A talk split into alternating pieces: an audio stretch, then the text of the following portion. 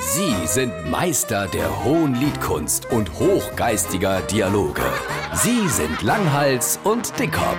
Jetzt auf SR3 Saarlandwelle. Flasche, wo echt unwahrscheinlich Hudelhand. Nee. Mit der Sternzeiche. Ach, hey, mit so Fische, Ja, Wassermann, Löwe und Ich so kriege Gedöns. die nicht alle zusammen. Gut, Ach, ich der kenne. kriegt die schon, also musst die Heft ja lesen. Du. Ja, die lese ich Hunde, nicht. Äh, ich Frauen im Spiegel, in der Kisch Ich weiß, die und von meiner Männer. Frau, deins weiß ich, weil dort selber bin Fische. wie ich. Meine Stimmt. Kinder weiß ich, und da hört es schon auf, ich weiß nicht, ich kräze nicht zusammen.